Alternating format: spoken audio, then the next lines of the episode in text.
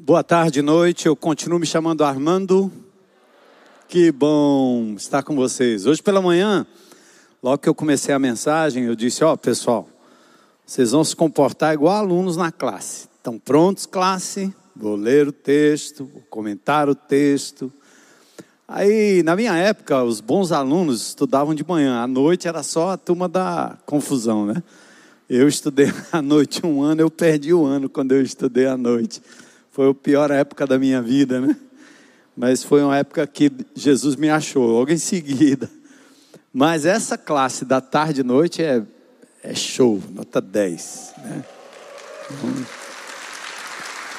Vocês estão aqui, eu estou muito feliz. Uma semana bastante movimentada. Eu estava lá no meu refúgio, continuo fugindo aí da, da, da Covid, né, do Covid. Quase 70 anos de idade, 68 vou fazer agora esse ano, e então me preparando aí para entrar nos 70, e eu tenho ficado longe até aqui. Estou tomando os protocolos, e antes que vocês me crucifiquem aqui no meio, né? A, a, medicina, uma ala da medicina diz que você tem que tomar os protocolos e outra ala da medicina diz que não adianta tomar os protocolos. Aí você decide. Eu decidi tomar e estou sendo acompanhado pelos médicos e tomando a, a medicação que pode melhorar aqui a minha, minha, a, a minha defesa. E aí, quem sabe, quando o vírus passa por perto, ele vai ser menos eficaz no vovô, tá certo?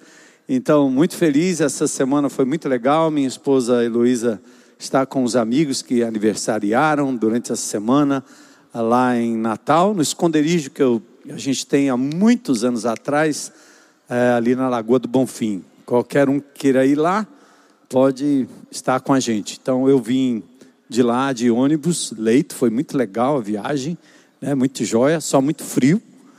E eu vim para o Pura Vida. Os adolescentes e jovens estiveram aqui na sexta-feira, foi muito legal.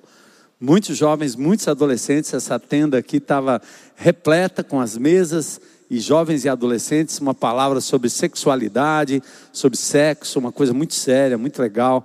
Só para dar uma palhinha para vocês, né? a temática que eu trouxe é que Deus não, Ele não é, fica brabo e triste, não, ele, ele fica brabo e triste não é só com o pecado que nós cometemos, mas com as escolhas rasteiras que nós fazemos. É como uma criança que come formiga ou terra ao invés da papinha que a mamãe fez. Eu tenho uma filha, ela deve estar por aí, não vai gostar que eu digo isso, mas quando ela era pequenininha, ela sentava no chão e quando eu vi, ela estava lambendo a mãozinha cheia de terra. Não sei que gosto tinha, né? Terra, não é legal. E a mãe e o pai ficavam apavorados, porque tinha a comida bem feitinha, mas ela ainda prepara, preferia às vezes aquela terra. Ou então já vi criança pequena pega o bicho e põe na boca. E a mãe, não, põe na boca. Deus, quando te olha pecando, ou me olha pecando, Ele sempre está dizendo assim: Eu sei que você está em busca de prazer, mas eu tenho um prazer muito maior. E a minha tristeza é lhe ver optando por aquilo que não é o meu ideal para você. Você escolhe alguém e Deus diz: Eu tenho algo melhor. Você tenta buscar prazer em coisas pequenas e fúteis, passageiras, e Deus diz: Eu tenho algo melhor. Então, sexta-feira foi muito legal poder falar com os adolescentes sobre isso.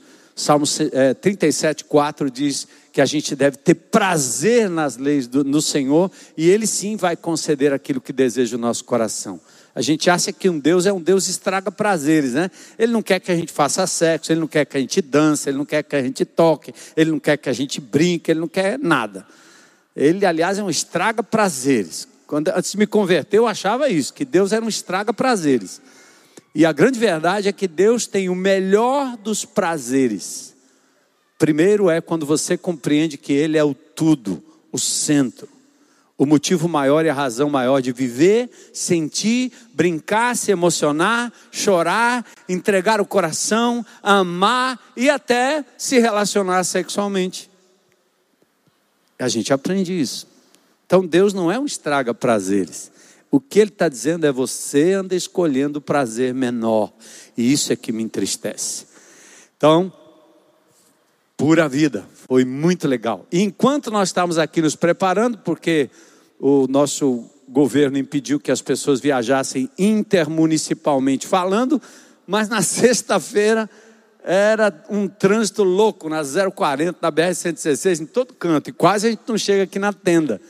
Então, enquanto esperávamos aqui o momento, ali na quadra, muitos adolescentes da comunidade jogando futebol, meninas contra meninos, times de meninas, time de meninos, os adolescentes da comunidade se divertindo ali naquela quadra, no mesmo horário, no mesmo momento me fez louvar a Deus. Eu fui lá conversar com alguns deles, né?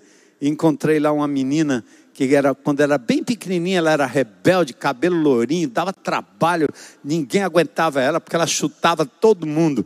Pois essa menina cresceu, agora ela chuta bola. E o Ceará contratou ela para jogar no time feminino do Ceará, né? Legal.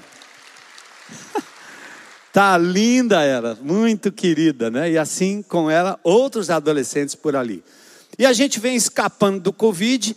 Também pedir que vocês continuem orando. Eu sei que vocês estão vendo aí. Eu não sei se é imunização de rebanho que é, mas todo mundo aí né, é, se aproximando do Covid ou Covid de todo mundo.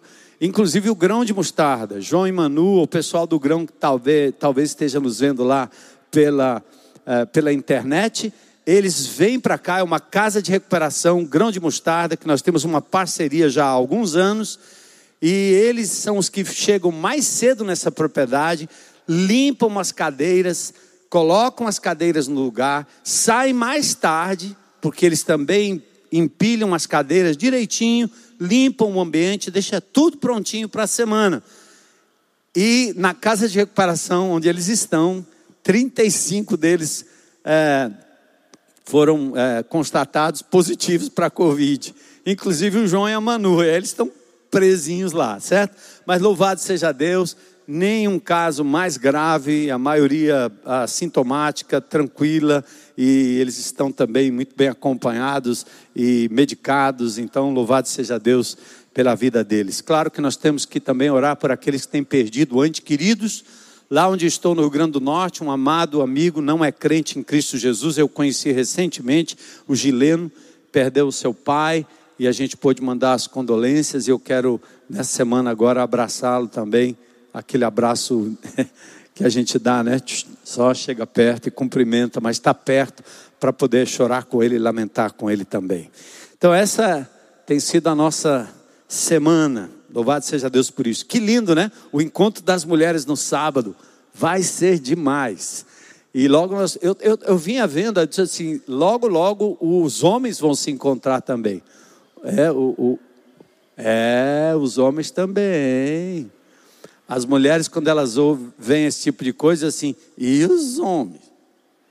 Meu marido precisa, meu filho também, meu pai então meu irmão. Pode esperar que vai chegar, tá certo? Deus está fazendo uma grande obra no nosso meio e nos despertando para uma série de áreas e os adolescentes bombando, os jovens também. E nós estamos muito felizes com o que Deus está fazendo no nosso meio. Amém? Uhul. Então vamos lá. Lucas capítulo 15. E eu quero convidar a classe a ficar em pé. Nós vamos ler a palavra de Deus. Mas eu preciso da sua máxima atenção. Da mesma forma que o Daniel falou sobre mensagens, né? Como é que o pastor prega todo domingo? Eu estou há quase 40 anos aqui pregando, às vezes domingo após domingo, domingo após domingo. Não é uma coisa que você senta e faz mecanicamente. Não existe um livro onde você vai lá, extrai um texto e traz é meditação da palavra de Deus, é todo o tempo pensando no melhor alimento, é deixando Deus falar primeiro comigo, para depois falar com vocês. E às vezes eu paro tudo e a minha esposa às vezes não entende, porque eu estou fazendo uma coisa, eu digo, para, para, para, para. Eu subo, subo, eu tenho que escrever, tenho que escrever. Aí quando eu sento no computador, pronto, despeja um negócio que eu não sei de onde vem, a não ser a direção de Deus. Não é inspiração, porque eu não sou apóstolo nem profeta, a inspiração para escrever a palavra de Deus que não muda, está ali.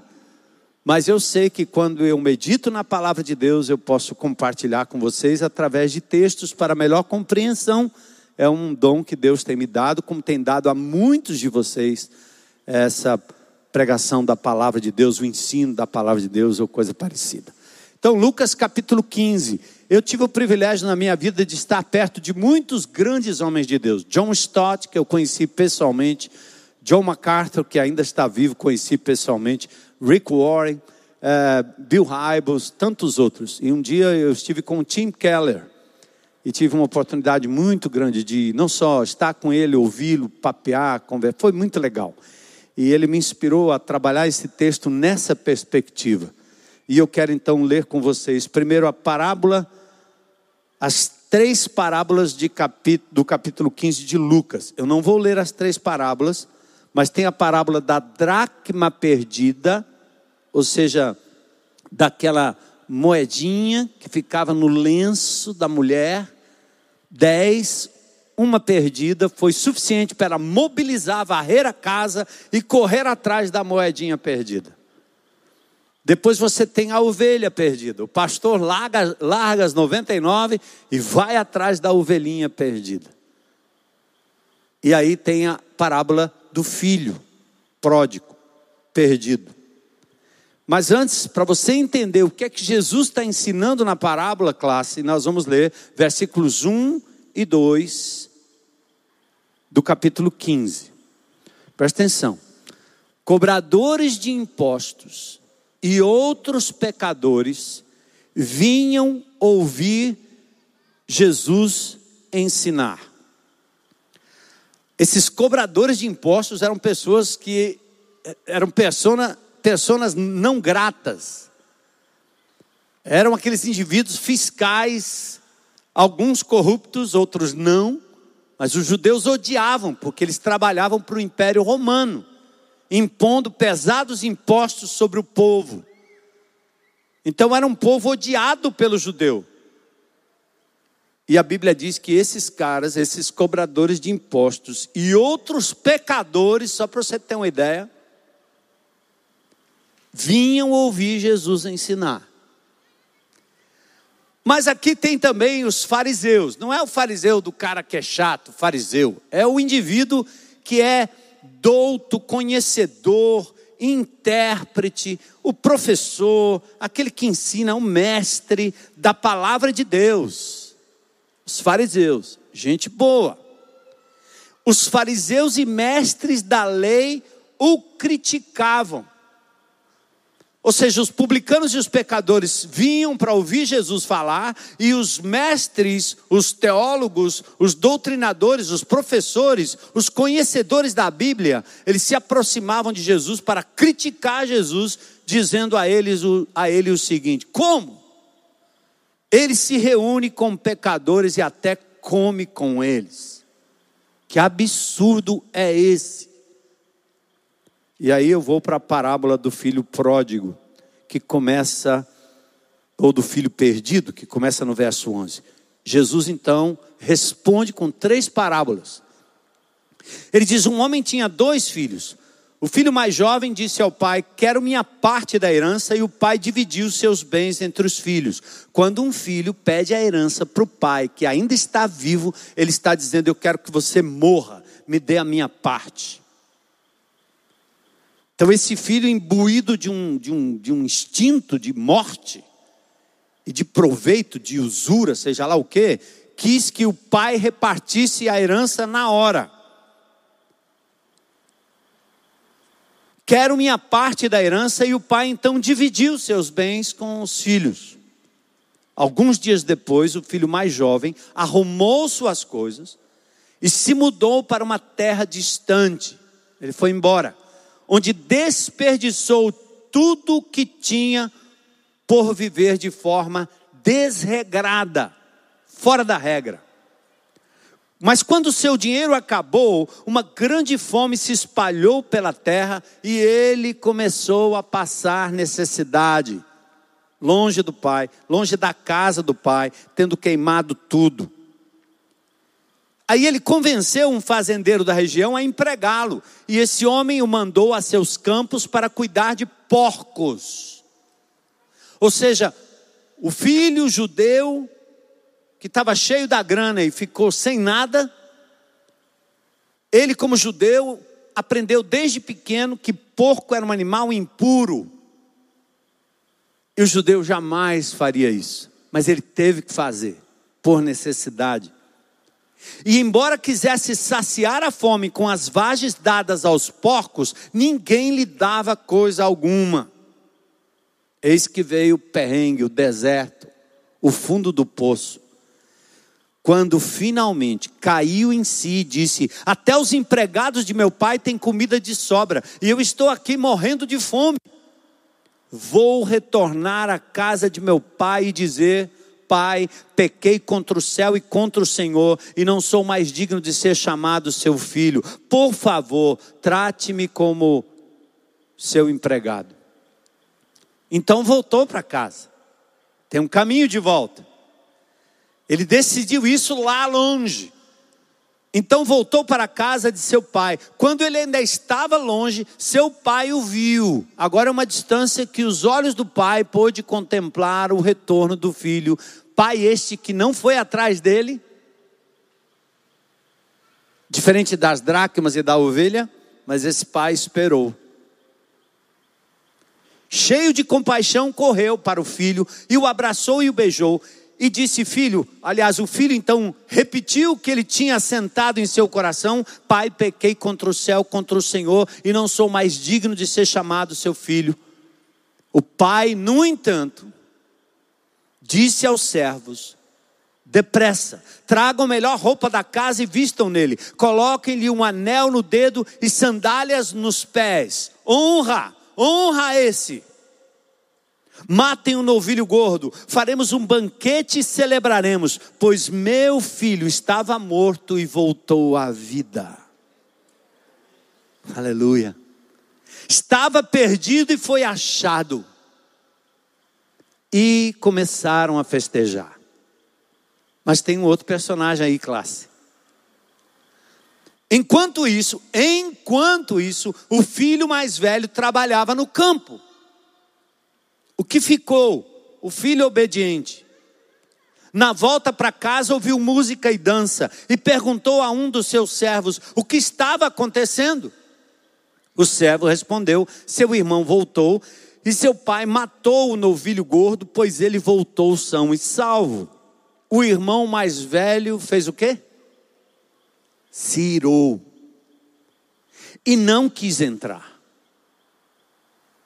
Ele não quis entrar na festa, na casa do pai. O pai saiu e insistiu com o filho, mas ele respondeu: Todos esses anos tenho trabalhado como um escravo para o Senhor e nunca me recusei a obedecer às suas ordens. E o Senhor nunca me deu nem mesmo um cabrito para eu festejar os meus, com os meus amigos. Mas quando esse seu filho, percebe que ele não diz meu irmão, quando esse seu filho volta, depois de desperdiçar o seu dinheiro com prostitutas, o Senhor comemora matando o novilho. O pai lhe respondeu: Meu filho, você está sempre comigo, e tudo que eu tenho é seu. Mas tínhamos que comemorar este dia feliz, pois seu irmão estava morto e voltou à vida, estava perdido e foi achado. Senhor, fala conosco, ou continua falando conosco. A nossa chegada aqui, a nossa saída de casa, a nossa determinação de nos juntarmos como igreja para te adorar, para te ouvir. As pessoas na internet, Senhor, com suas lutas, dificuldades, estão agora pausando em busca de uma palavra, de uma orientação, de um norte, de um valor, de um princípio mas acima de tudo da tua vontade. Então fala conosco, Senhor, nesse lugar, nesse momento, e faz aquilo que está no teu coração, com a nossa mente, com o nosso coração, com a nossa vida, com os nossos pés, com a nossa agenda, com a nossa prioridade. Nós nos rendemos inteiramente a Ti, Senhor, como alunos do teu Espírito Santo, que aqui está e nos ensina a reconhecer na tua palavra a tua vontade. Faz isso hoje, Senhor. Nós te pedimos em nome de Jesus. Amém. Pode sentar. Sentou, classe.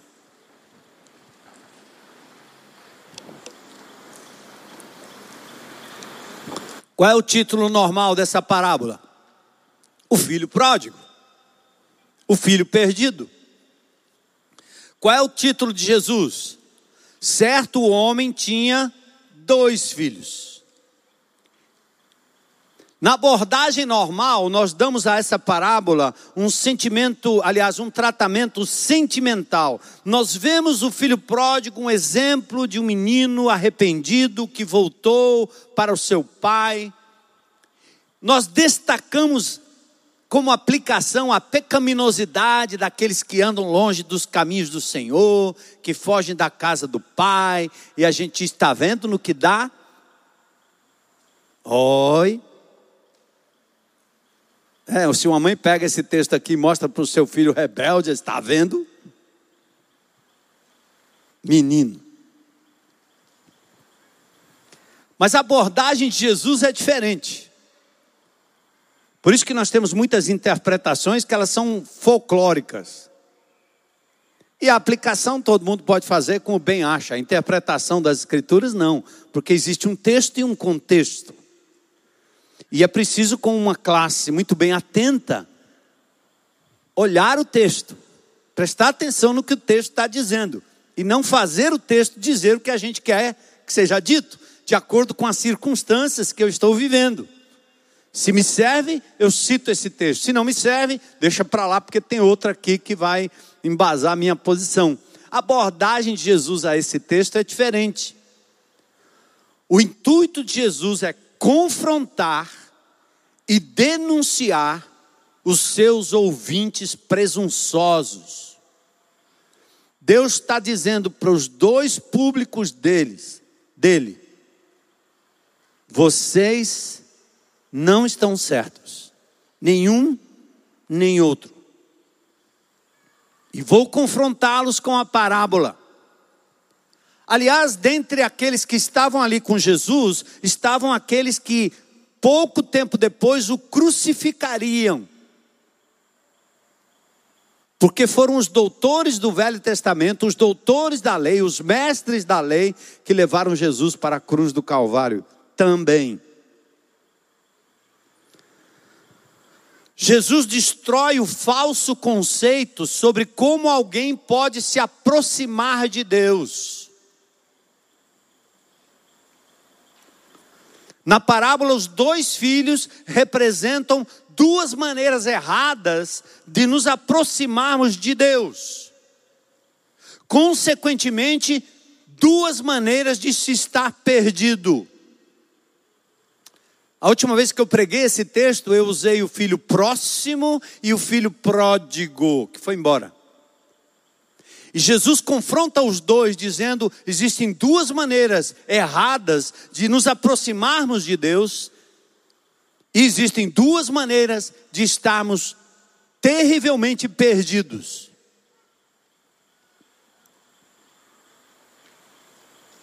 Dois grupos cercavam Jesus aqui. Publicanos e pecadores, desprezados, gente que não prestava, gente ruim, gente errada, gente da bagaceira. Gente que você diga, não é possível esse povo estar tá aqui na igreja, não é possível esse povo estar tá aqui perto de mim, não é possível esses pecadores. E o outro grupo era o grupo dos caras com cara de presbítero, diácono, pastor, teólogo, seminarista, crente, há anos, baluartes do Evangelho. Eles estavam lá, perto de Jesus. O texto revela a finalidade. Eles eram religiosos e eram cumpridores da lei. Digo o que eu tenho que fazer, que eu faço. E aí eu começo a ver fumaça na cabeça de alguns aí. Os dois irmãos representam dois grupos. O irmão mais novo representa os pecadores desgraçados, os publicanos e pecadores. O irmão mais novo é o que arrebenta com tudo, arrasa com tudo, gasta tudo, vive de forma dissoluta. Os pecadores doidinhos da vida. O, o irmão mais velho representa os religiosos, fariseus e saduceus. O mais novo representa aqueles que desprezam a tradição, a crença dos pais, partem para a rebeldia, são desobedientes. O mais velho representa aqueles que ficam em casa, comportadinho, tradicionais, moralistas, obedientes aos pais, e é tudo que nós queremos. Quem é que não gostaria de ter um filho desse maravilhoso? Nunca me deu trabalho. Às vezes você vai no presídio visitar o presídio e encontra com a mãe lá fora. Diz assim, esse menino é maravilhoso, pastor. Ele nunca me deu trabalho. O cara está preso.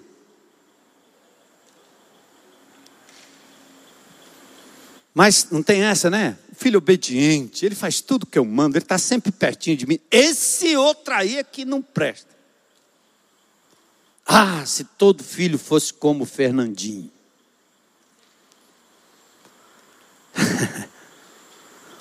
O mais novo representa os que desprezam a tradição, os pais.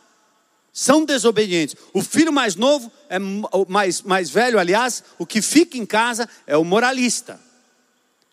Você vai perceber que esses dois grupos sempre estão perto de Jesus nos evangelhos. Leia os evangelhos e você vai perceber. Em Lucas capítulo 18, o fariseu e o publicano.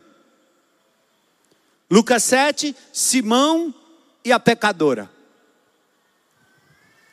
Zaqueu, o político e o religioso, os religiosos. No capítulo 4, os discípulos e a mulher samaritana. Aquela mulher, ao meio-dia, provavelmente buscando água no poço, que era um horário que as prostitutas iam, não as donas de casa. Em Lucas capítulo 10 tem a parábola do samaritano. O cara está deitado à beira do caminho, o levita passa, não está nem aí. O dirigente de louvor passa, não está nem aí, porque ele já fez a obrigação dele. O pastor passa, o apóstolo passa, o bispo passa. Ele diz: Deixa esse maluco aí, esse cara que foi assaltado, bem que ele mereceu. Eu já fiz a minha parte, vamos embora. Eu tenho mais o que fazer, estou indo para casa. Minha mulher espera, meus filhos esperam, e eu já cumpri a minha obrigação. Lucas capítulo 10, Jesus fala destes indivíduos que são certinhos na religião, e Jesus dá um tapa na cara desses indivíduos quando ele diz: um samaritano foi lá e acudiu. É como se você ouvisse algo do tipo assim: você, crente em Cristo Jesus, passou ao largo daquela necessidade e não cumpriu. Um muçulmano foi lá e cumpriu.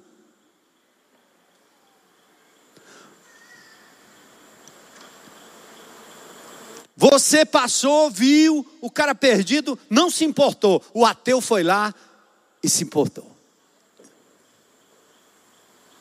Difícil, né, classe? Segura aí, não sai não, tá?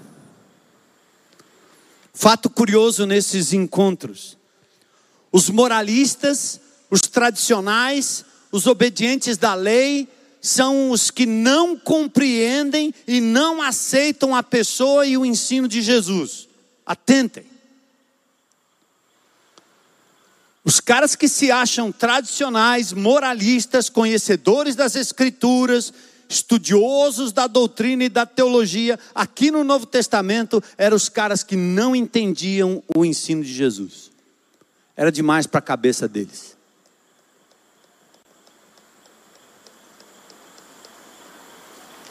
O texto diz que aproximaram-se de Jesus pecadores e aproximaram de Jesus fariseus e escribas, mas o que eles estavam fazendo era murmurando contra Jesus o tempo todo. Porque Jesus fazia coisas fora da caixa. Jesus falava de coisas que os confrontavam, que os deixavam inquietos, e não, eu não aguento isso aí não, eu vou para outro canto que deve ter alguém pregando alguma coisa que eu vou gostar de ouvir, que é o que eu estou precisando. O excluído, ó, reflita comigo. Os excluídos são atraídos por Jesus. E os incluídos se ofendem com a presença de Jesus. Porque ele mexe, ele confronta, ele toca, ele te tira da zona de conforto, ele me tira da zona de conforto. Esse é o Jesus da Bíblia. Uh. Jesus parece ofender e afastar os moralistas, aqueles que se julgam bons e religiosos. Essa é a razão central do nervosismo dos líderes com Jesus. Olha o que eles disseram: esse cara está comendo com pecadores e andando com eles, não pode. Imagina algumas suposições características dos moralistas da época. Como é que um homem santo pode se misturar com pecadores? Esses pecadores não aparecem no culto. Eles não têm interesse em cumprir o mandamento. É perder tempo com eles, porque eles desobedecem à lei.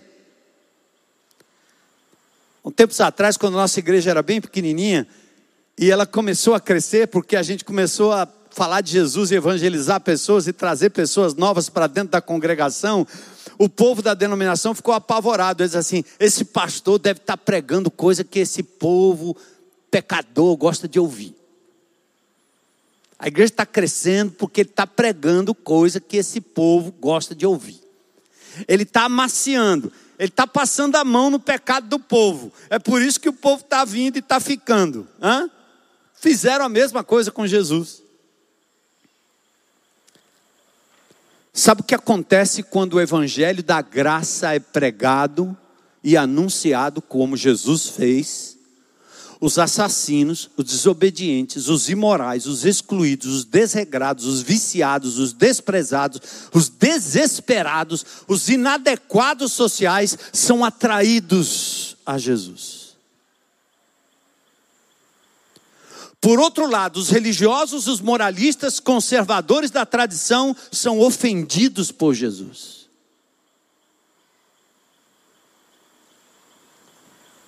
Eu sempre achei isso.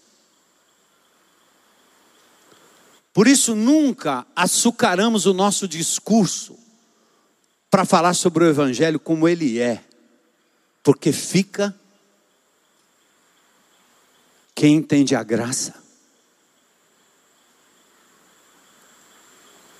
A realidade de hoje é uma estranha inversão na igreja, é uma estranha invenção no, inversão no GR, é uma estranha invenção na vida pessoal dos crentes os tradicionais, os comportados, os bonzinhos, os amiguinhos, os familiares, os amigos, os compatíveis, eles se encaixam muito bem na igreja, na escola bíblica, no grupo, no ministério, no círculo da amizade. Você vai para o sítio com eles, você faz é, festinha com eles, você faz churrasco com o seu grupinho.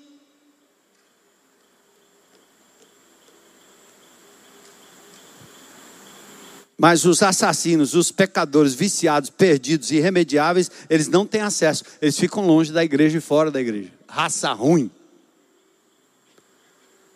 Eu sei bem disso, porque quando eu me converti, pensa na peça ruim.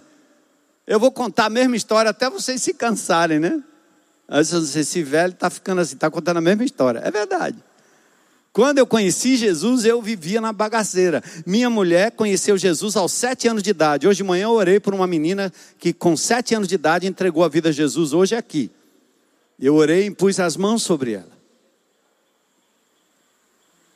Minha esposa aceitou Jesus aos sete anos de idade. Ela era pura, puritana, da igreja. E quando eu me converti, que ela conheceu um pouco da minha vida, ela disse: Ai, quanta coisa você vai ter que deixar. Era quase tipo assim: não dá para levar essa peça do jeito que está lá para dentro da igreja, porque não vai dar certo. Eu disse: eu, Pois aí é que eu não vou mesmo. Eu vou é para o buraco. De onde eu vim? E esse Jesus que entrou na minha vida, ele que me tire de lá. E onde eu entrei, em cada buraco que eu entrei, em cada lugar que eu voltei, o Espírito de Deus que habita em mim, o Jesus que transformou a minha vida pela graça, me dizia sem precisar pastor, nem irmão, nem escola, nem Bíblia, nem coisa nenhuma. O Espírito de Deus dentro de mim dizia: aí não é mais o seu lugar, Armando. E eu saía de lá.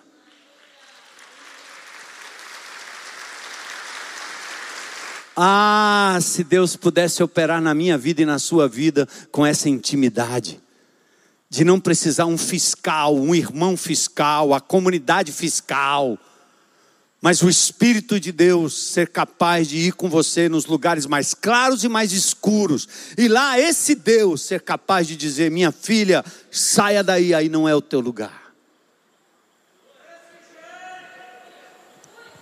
Nós nos recusamos a ter a atitude e a coragem de Jesus. Porque ele não esperava que as pessoas viessem, mas ele ia onde elas estavam com a suficiente mensagem da graça de Deus. Jesus era diferente. Ele ia onde as pessoas estavam. Aqui é um lugar fantástico onde nós celebramos, mas esse lugar aqui ele tem que estar cheio, cheio de pecadores, publicanos, prostitutas, bandidos, é para estar cheio. Eu imagino alguns crentes dessa comunidade se soubessem que aos domingos aqui nós temos gente cumprindo pena alternativa, alguns até com tornozeleira. Você ia dizer o quê? Eu vou levar minha família, meus filhos, para aquela propriedade. Vocês sabiam que os meninos que estão aqui no grão de mostarda, eles estão em processo de restauração? Eles ainda entram na fissura por causa da droga. Uns estão limpos por anos, outros estão limpos por dias. Eles podem ter uma recaída, mas eles estão aqui presos, guardados, livrados toda a maldição do inimigo de Satanás está rompida pelo poder de Jesus. Quando nós pensamos nessa propriedade, nós não pensamos para os nossos filhinhos. Nós pensamos para essa turma que está aí ao redor. Lembra do paizinho? Um menino que veio aqui que tinha dois dentes assim à frente, menino lindo, sem os dentes da frente. Um irmão com misericórdia o abraçou, deu a ele um, uma, uma, ponte, como é que chama lá, alguma coisa que colocou os dentes, ficou, ele ficou lindo, lindo, lindo. Esse menino, em seguida, ele não entregou a vida a Jesus, a gente amou, amou, amou, abraçou, cuidou, cuidou, cuidou, cuidou, cuidou. Ele veio aqui um dia com uma tornozeleira, estava de bermuda. Esse menino foi cravado com 16 a 19 tiros aqui, há um tempo atrás. Mas ele encontrou nessa comunidade um lugar onde ele podia entrar e ser amado. E a minha esperança é que ele tenha partido para a glória com o testemunho de que a graça de Jesus atrai pecadores e rechaça moralistas. E nós vamos continuar assim.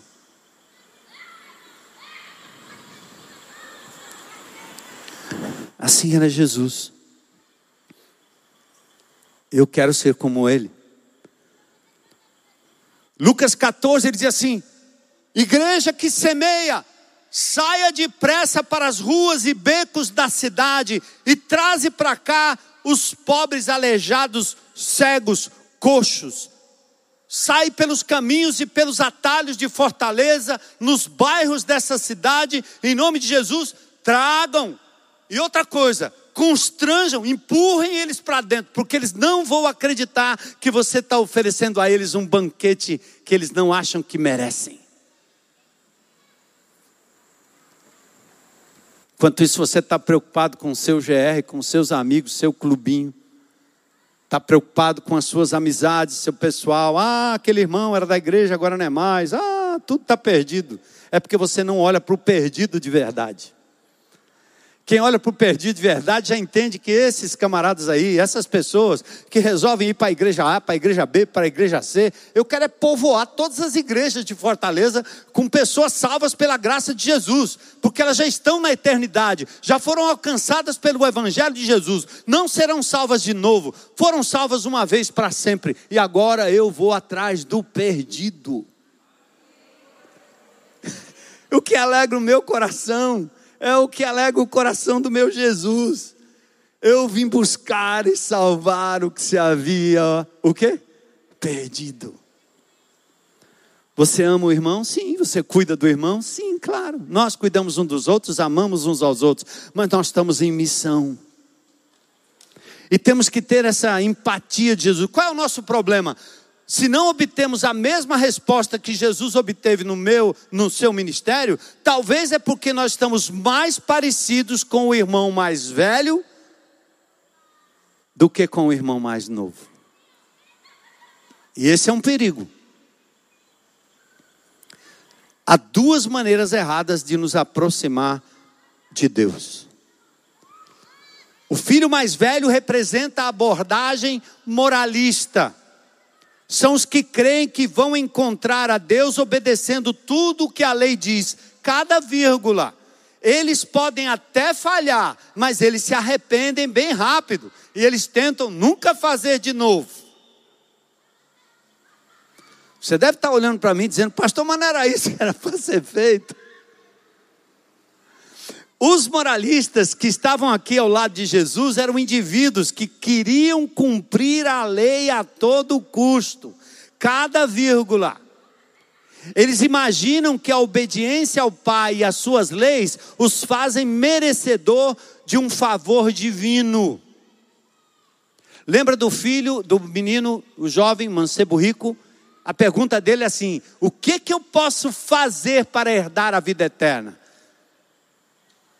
Ele queria fazer alguma coisa para herdar a vida eterna. A pergunta está errada.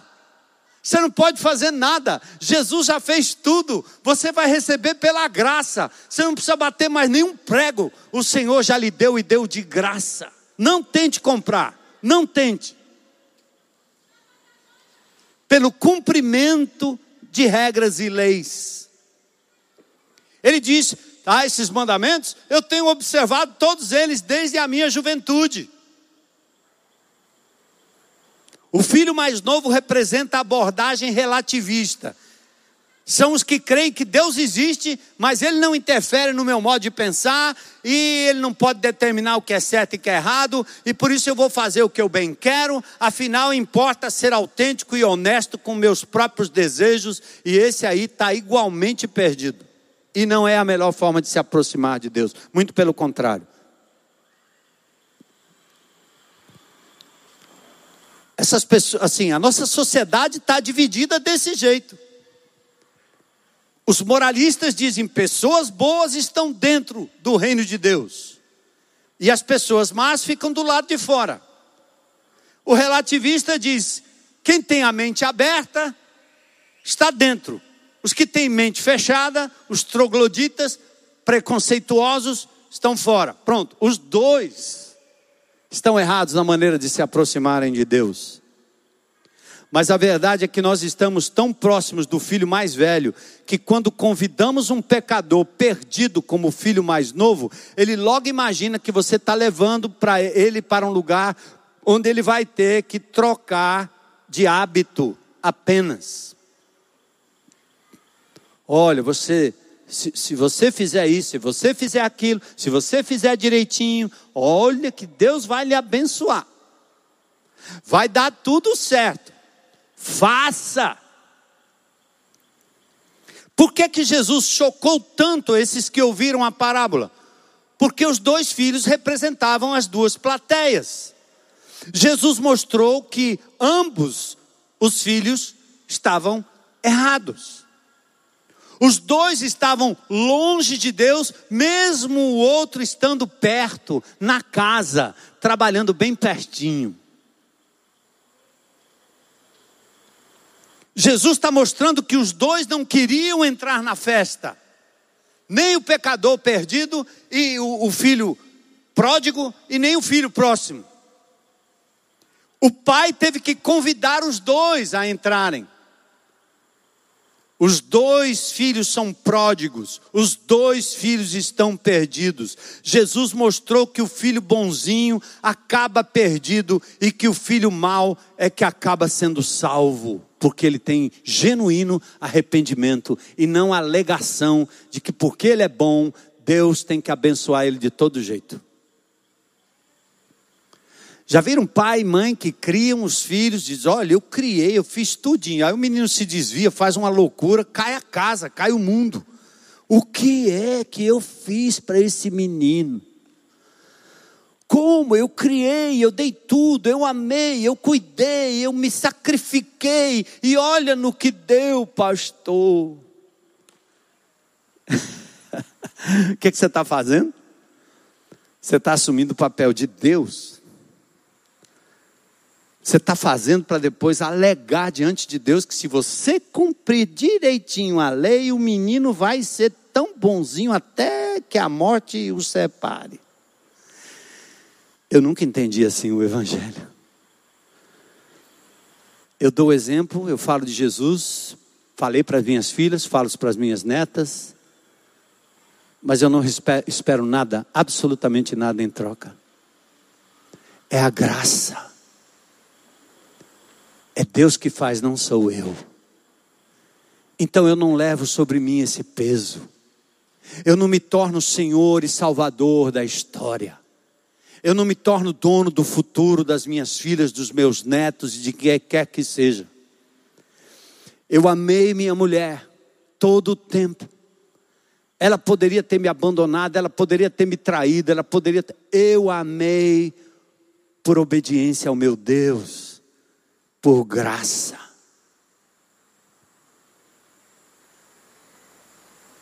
Se eu dei, se eu doei, se eu me entreguei, se eu servi, foi por amor, não por medo e nem por obrigação e tampouco pela busca da recompensa. Esse não é o evangelho da graça, igreja. Exatamente o que Jesus está apontando aqui para esses filhos e principalmente o filho próximo. A graça denuncia os presunçosos e moralistas e os relativistas, os dois estão perdidos. Isto é chocante. Os relativistas e os moralistas estão longe de Deus, porém são os relativistas que mais facilmente compreendem e creem no Evangelho. Sabe por quê? Eles não têm nada que alegar. É muito melhor você conversar com um bandido no meio da boca, o cara com a arma na mão. Como eu já tive a oportunidade de falar com indivíduos com a faca sangrando na mão, dizendo: Eu acabei de matar é mais fácil falar com aquele indivíduo sobre a graça, ele vai entender a graça mais do que muitos irmãos em Cristo que passam anos na igreja, moralistas, tradicionalistas e que demoram séculos para se arrepender de um erro e de um pecado ou de compreender a graça de Jesus. São implacáveis, são moralistas, são juízes de si mesmos e das pessoas. E o que Jesus está dizendo aqui? É porque o pecador desgraçado que matou, ele não tem alternativa, ele não tem o que enrolar. Ele diz: Eu matei. E agora? O que, que eu faço? O que será de mim? Aí você aponta para a cruz. Você diz: Jesus pagou o preço do seu pecado, da mentira ao assassinato. Cristo pagou o preço, e é de graça, e é graça Vem como você está. E o desgraçado pecador, ele vem.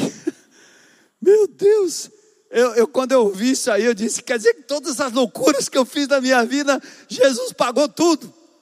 A fiança que eu tinha que pagar, que o juiz disse que eu estaria condenado, que eu iria para a cadeira elétrica, alguém foi lá e pagou o preço, é, é demais é graça e muita graça, eu serei eternamente grato e jamais poderei pagar com minhas obras, com minhas atitudes, porque foi graça. Pura graça. Pura graça. Continua comigo, né? Olha, às vezes ser bom se torna um pecado. Porque a motivação pode ser errada.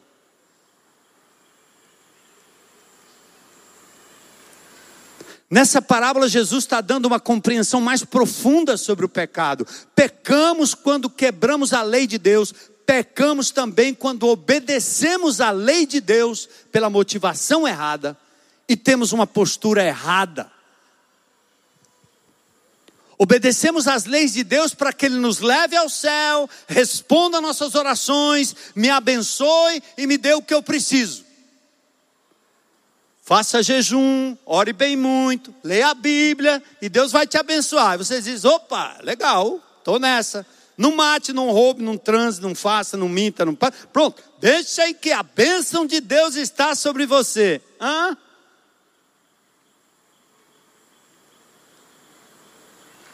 Quando nossa obediência exige um benefício divino, Jesus pode ser meu exemplo, meu amigo, meu galardoador, mas nunca meu salvador.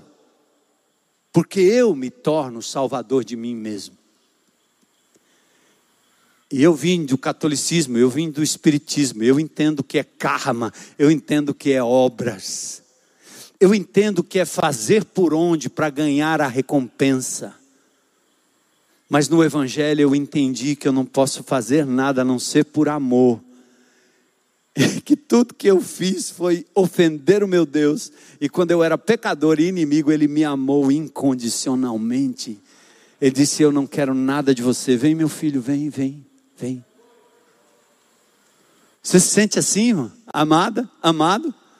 Ou você está olhando para o passado e diz: Olha o que eu fiz, não deu certo. Ah, Deus não me abençoa. Ele abençoa tanto o outro, por que, que não me abençoa? Por que aconteceu isso com meu filho, com a minha filha, com a minha nora, com a minha mulher, com meu marido? Por quê? Por quê? Por quê? Por que aconteceu? Porque você, na sua autojustiça, fez o que fez, esperando um resultado que Deus nunca se obrigou a dar é segundo a vontade dEle.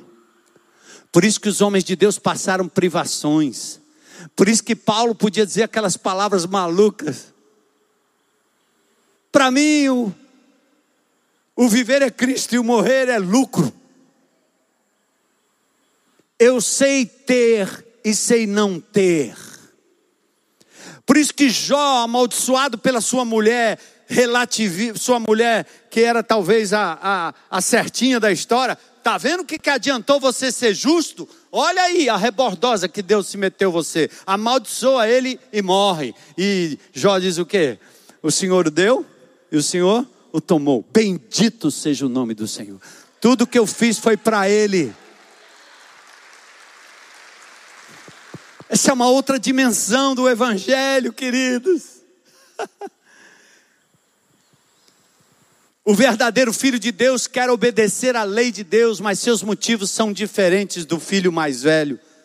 O filho mais novo sabe que está longe do pai, mas o mais velho não se percebe distante e irremediavelmente perdido, ou que ele está irremediavelmente perdido.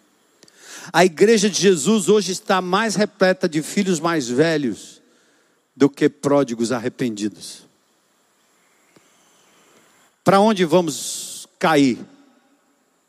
Ou para devassidão ou para autojustificação? Nós precisamos do evangelho da graça. Eu vou dar para vocês alguns traços do filho mais velho. Quem sabe, né? Eu estava lendo isso aqui, revendo, eu disse: Meu Deus. Eu às vezes me coloco nessa posição aí. Quais são alguns dos traços do filho mais velho? Quando ele fica frustrado que uma coisa não dá certo, ele fica irado. Ele fica irado com Deus e com ele mesmo, consigo mesmo. Ele não se perdoa. Eu fiz tudo, eu amei, eu fui fiel, olha no que deu. Deus, como é que o Senhor me deu esse resultado aí? Autojustiça. Ele fica irado com Deus por achar que Deus está devendo alguma coisa para ele. Deus nem acabou a obra ainda e ele já está cobrando. Seu filho foi embora, Deus pode trazer de volta. Pare de se aperrear, não brinque de Deus. Você não é onisciente nem onipresente, nada disso. Não crie expectativas demais sobre pessoas, elas vão lhe frustrar. Não é que elas podem lhe frustrar, elas irão lhe frustrar. Você não vai achar uma igreja ideal. Corra! Porque o dia que você entrar, ela deixou de ser ideal, se fosse só depender de você. Se você tem expectativas demais, você vai se frustrar na mesmo, no mesmo tanto de expectativa. Em relação aos filhos, ao marido, à mulher, ao pai, à mãe. O cara fica irado consigo mesmo, porque ele, acha que, ele acha que nada dá certo quando ele obedece a Deus 100%. Aí nós negamos o evangelho da graça, pois ignoramos que Jesus já cumpriu toda a lei por mim para que a lei fosse cumprida em mim. Amados, isso está em Romanos. É texto bíblico, é palavra de Deus. Jesus Cristo cumpriu toda a lei por mim, para que a lei fosse cumprida em mim, não por mim. Eu não vou conseguir cumprir toda a lei. Eu vou tropeçar.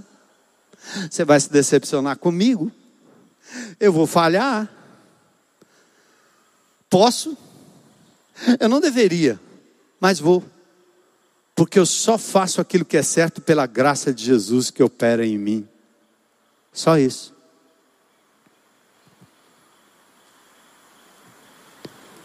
As duas lógicas. Na lei, Deus me deve tudo. Na graça, eu é que devo tudo a Deus. O filho mais velho, além de ficar irado e frustrado, ele obedece de forma mecânica e sem alegria. Já viu? O filho mais velho diz: Eu tenho trabalhado como escravo por longos anos. Olha o que ele está dizendo. Que desgraça, né, menino? Quando eu era pequeno, minha mãe me obrigava a lavar a louça. E quando eu terminava, ela examinava todo aquele monte de louça e mandava eu fazer de novo. E eu tinha que fazer aquelas panelas de alumínio brilharem com bombril e sapólio. Bombril. E a minha orelha foi ficando maior do que o normal. Porque a dona Edith me levantava pelas orelhas, disse: Vai lavar de novo. E eu obedecia, por medo e às vezes porque eu queria uma recompensa. Agora que eu fiquei velho, lá em casa, quando minha mulher diz, bem, lava a louça. Eu tenho um trauma, sinapse neuro, neural. Mas não é bem assim. Aí tem hora que eu diz assim: quer saber de uma coisa? Hoje eu vou lavar a louça, meu bem. O quê? Sério? Eu vou lavar porque eu Pronto, eu não tenho que lavar, eu vou fazer por amor a você, sabia? Aí eu lavo, lavo, lavo, lavo, lavo, lavo, lavo, lavo, lavo. Quando termina, ela diz assim: Meu amor, ninguém lava louça como você. Como você faz essas panelas brilharem? Não é verdade, Lô? É. É. Você tem que obedecer por amor, não mecanicamente, sem alegria. Às vezes no final ela diz assim: só tem um probleminha. Disse, já vem. É porque você faz muito devagar. Ah.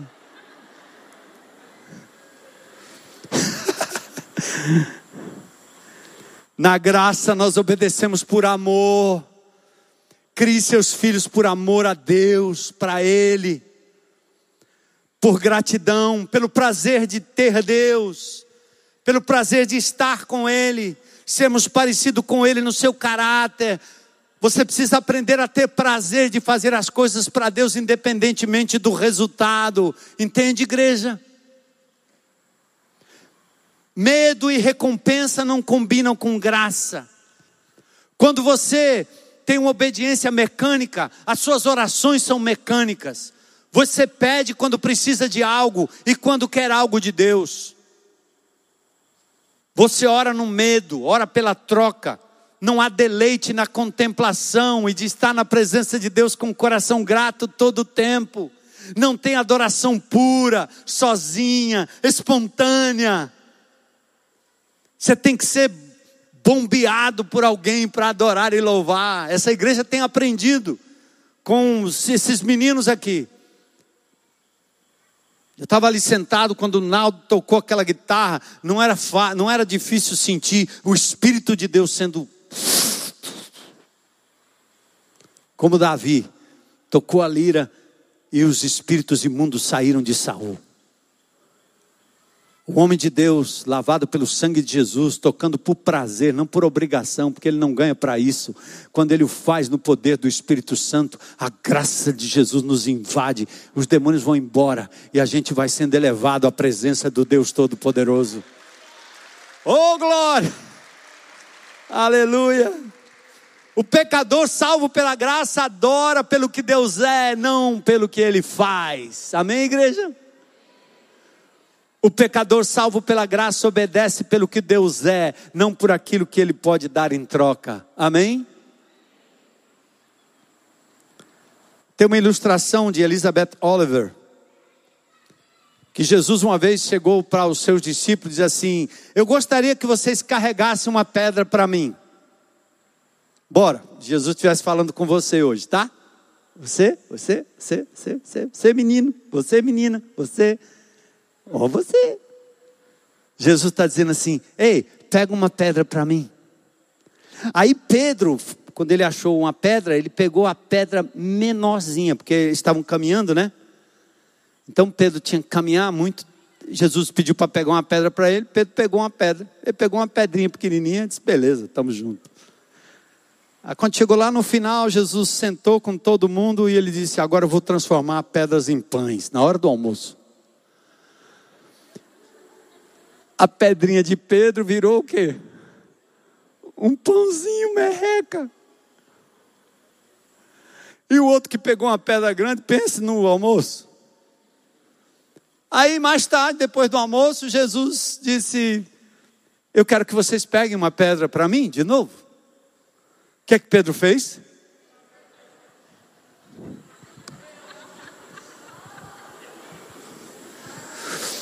Cansado, suado, difícil, mas ele conseguiu.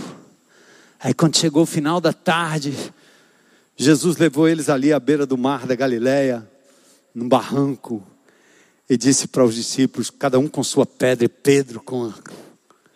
Jesus disse assim: joga a pedra aí, morra abaixo. Pedro olhou para Jesus, o quê? Aí Pedro, Jesus disse para Pedro assim: os discípulos começaram a murmurar, como Jesus conhecia, né? Jesus disse assim: Vocês não entenderam? Eu pedi que vocês carregassem a pedra para mim, não para vocês. Me obedeçam. Qualquer que seja o resultado, em nome de Jesus, obedeçam a Deus. Ponto.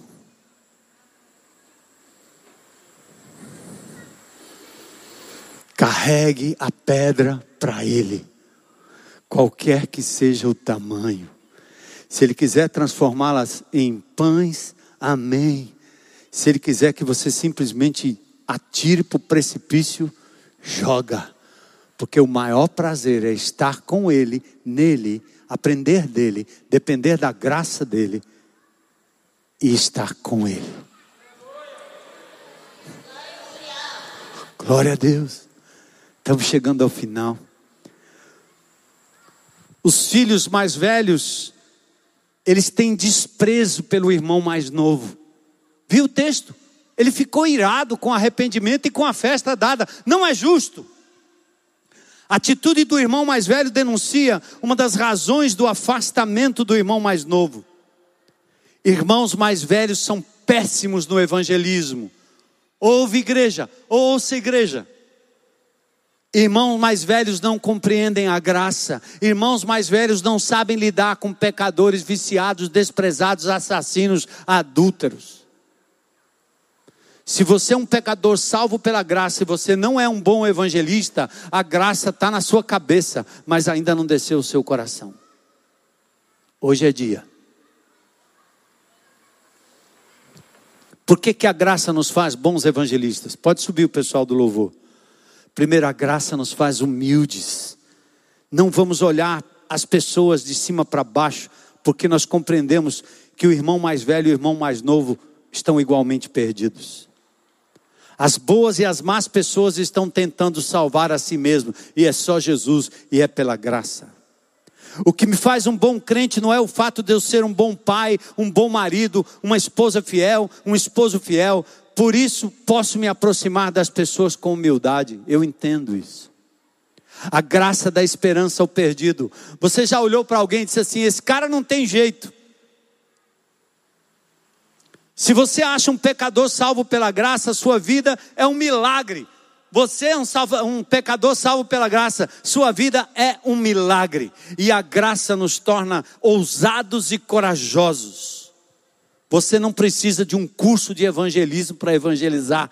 Você entende o que é a graça, então você vai ficar ousado para falar. Normalmente não falamos porque temos medo do que as pessoas vão pensar de nós. Nosso senso de valor vem do que as pessoas pensam e não de nós. Aliás, pessoas pensam de nós. Não estamos preocupados com o que Deus pensa. Se você não prega por medo das pessoas, por não gostar delas ou por não crer na conversão delas, você não precisa de um curso, você precisa conhecer a graça de Jesus. O filho mais velho tem dificuldade em perdoar. Há duas maneiras de se estar perdido: longe e perto. Mas existe uma só maneira de voltar para casa: é depender da iniciativa de Deus, que nos alcança de graça, pela graça, porque o preço já foi pago por Jesus. A cruz está vazia, porque ela estava ensanguentada com o sangue de quem pagou o preço. Nós não podemos fazer nada mais. Ele fez tudo por nós. O pai sai para encontrar os dois filhos, graça para o novo e graça para o velho. O pai clama ao filho mais velho para que entre, assim como clamamos aos que se acham bons, que venham para o gracioso banquete de Deus. Jesus amou aqueles que os, o crucificariam Arrependimento genuíno, característica da volta para Deus. Os fariseus se arrependiam toda hora. Arrependimento profundo acontece quando reconhecemos o pecado da autojustiça. Nas boas obras podemos tentar controlar Deus, e aí vamos ser o nosso próprio Salvador. Arrependimento genuíno gera novo nascimento para o irmão mais novo e para o irmão mais velho. E a graça nos ensina que o caminho de volta custou alguma coisa, não para mim, mas para o meu Senhor. O filho mais novo o retorna, retorna para casa e parece que não custou nada, porém o pai perdeu, o filho mais velho perdeu, todo mundo perdeu. Jesus tomou a taça da ira de Deus sobre os nossos pecados, para que nós pudéssemos beber a taça da alegria da salvação. Ele não se envergonha de nos chamar de irmãos. No coração, nunca vamos deixar de ser irmãos mais velhos, até que sejamos demovidos pelo amor do verdadeiro irmão que é Jesus. Vamos orar, igreja? Pensa numa classe linda.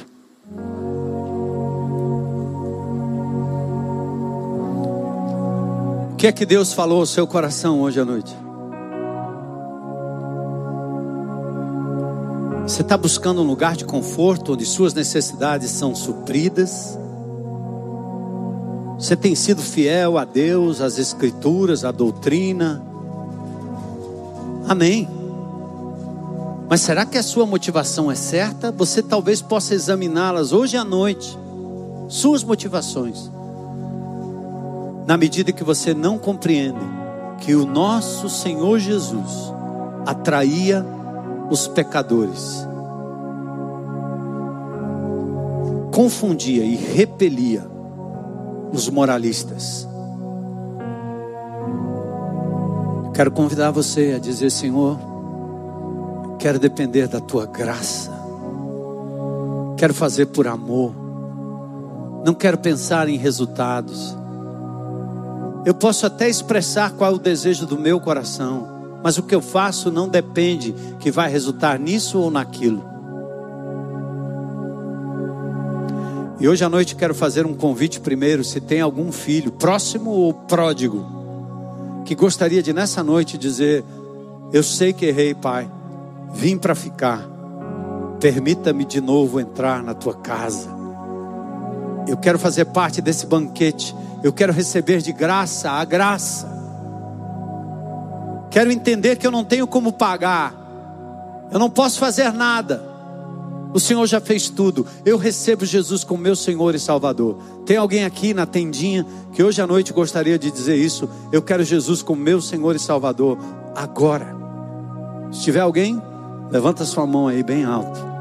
Tem alguém nesse auditório? Todos filhos? Talvez todos próximos? Na internet aí, ó, faz sua entrega agora. Pai, eu sei que errei. Lá atrás, eu não estou vendo, alguém viu. Aplaude aí para a glória de Deus. Aleluia. Uh! Glória a Deus. Você é crente em Cristo Jesus? Você entendeu, meu irmão? Será que você é capaz de sair hoje à noite aqui inundado pela graça de Jesus? Que vai atrás do pecador, que não discrimina, que busca, que inclui, que traz para perto? Então é sua vez, é sua hora, é seu momento. Glória a Deus. Oh, que lindo. Deus abençoe. Glória a Deus. Mais alguém coragem para dizer: voltei, eu vou voltar. Eis-me aqui, Pai, me recebe. Estou cansado de tentar cavar a minha própria salvação e receber a minha própria recompensa. Eu quero Jesus, eu me entrego. Eu quero ser limpo e lavado pelo sangue de Jesus. Convido vocês a se colocarem em pé comigo agora, toda a igreja. E nós vamos cantar o hino que, o cântico que agora há pouco foi uma confissão para nós, né? A gente cantou de manhã, essa? Então vamos lá, juntos. Glória a Deus, glória a Deus. Vamos sair pelos becos, pelos vales. Jesus diz: os sãos não precisam de médico. Eu não vim chamar justos, mas pecadores ao arrependimento. Vamos povoar o céu de pessoas que precisam do amor de Jesus, e esse amor está na sua boca, no seu coração, meu irmão, mais do que as leis.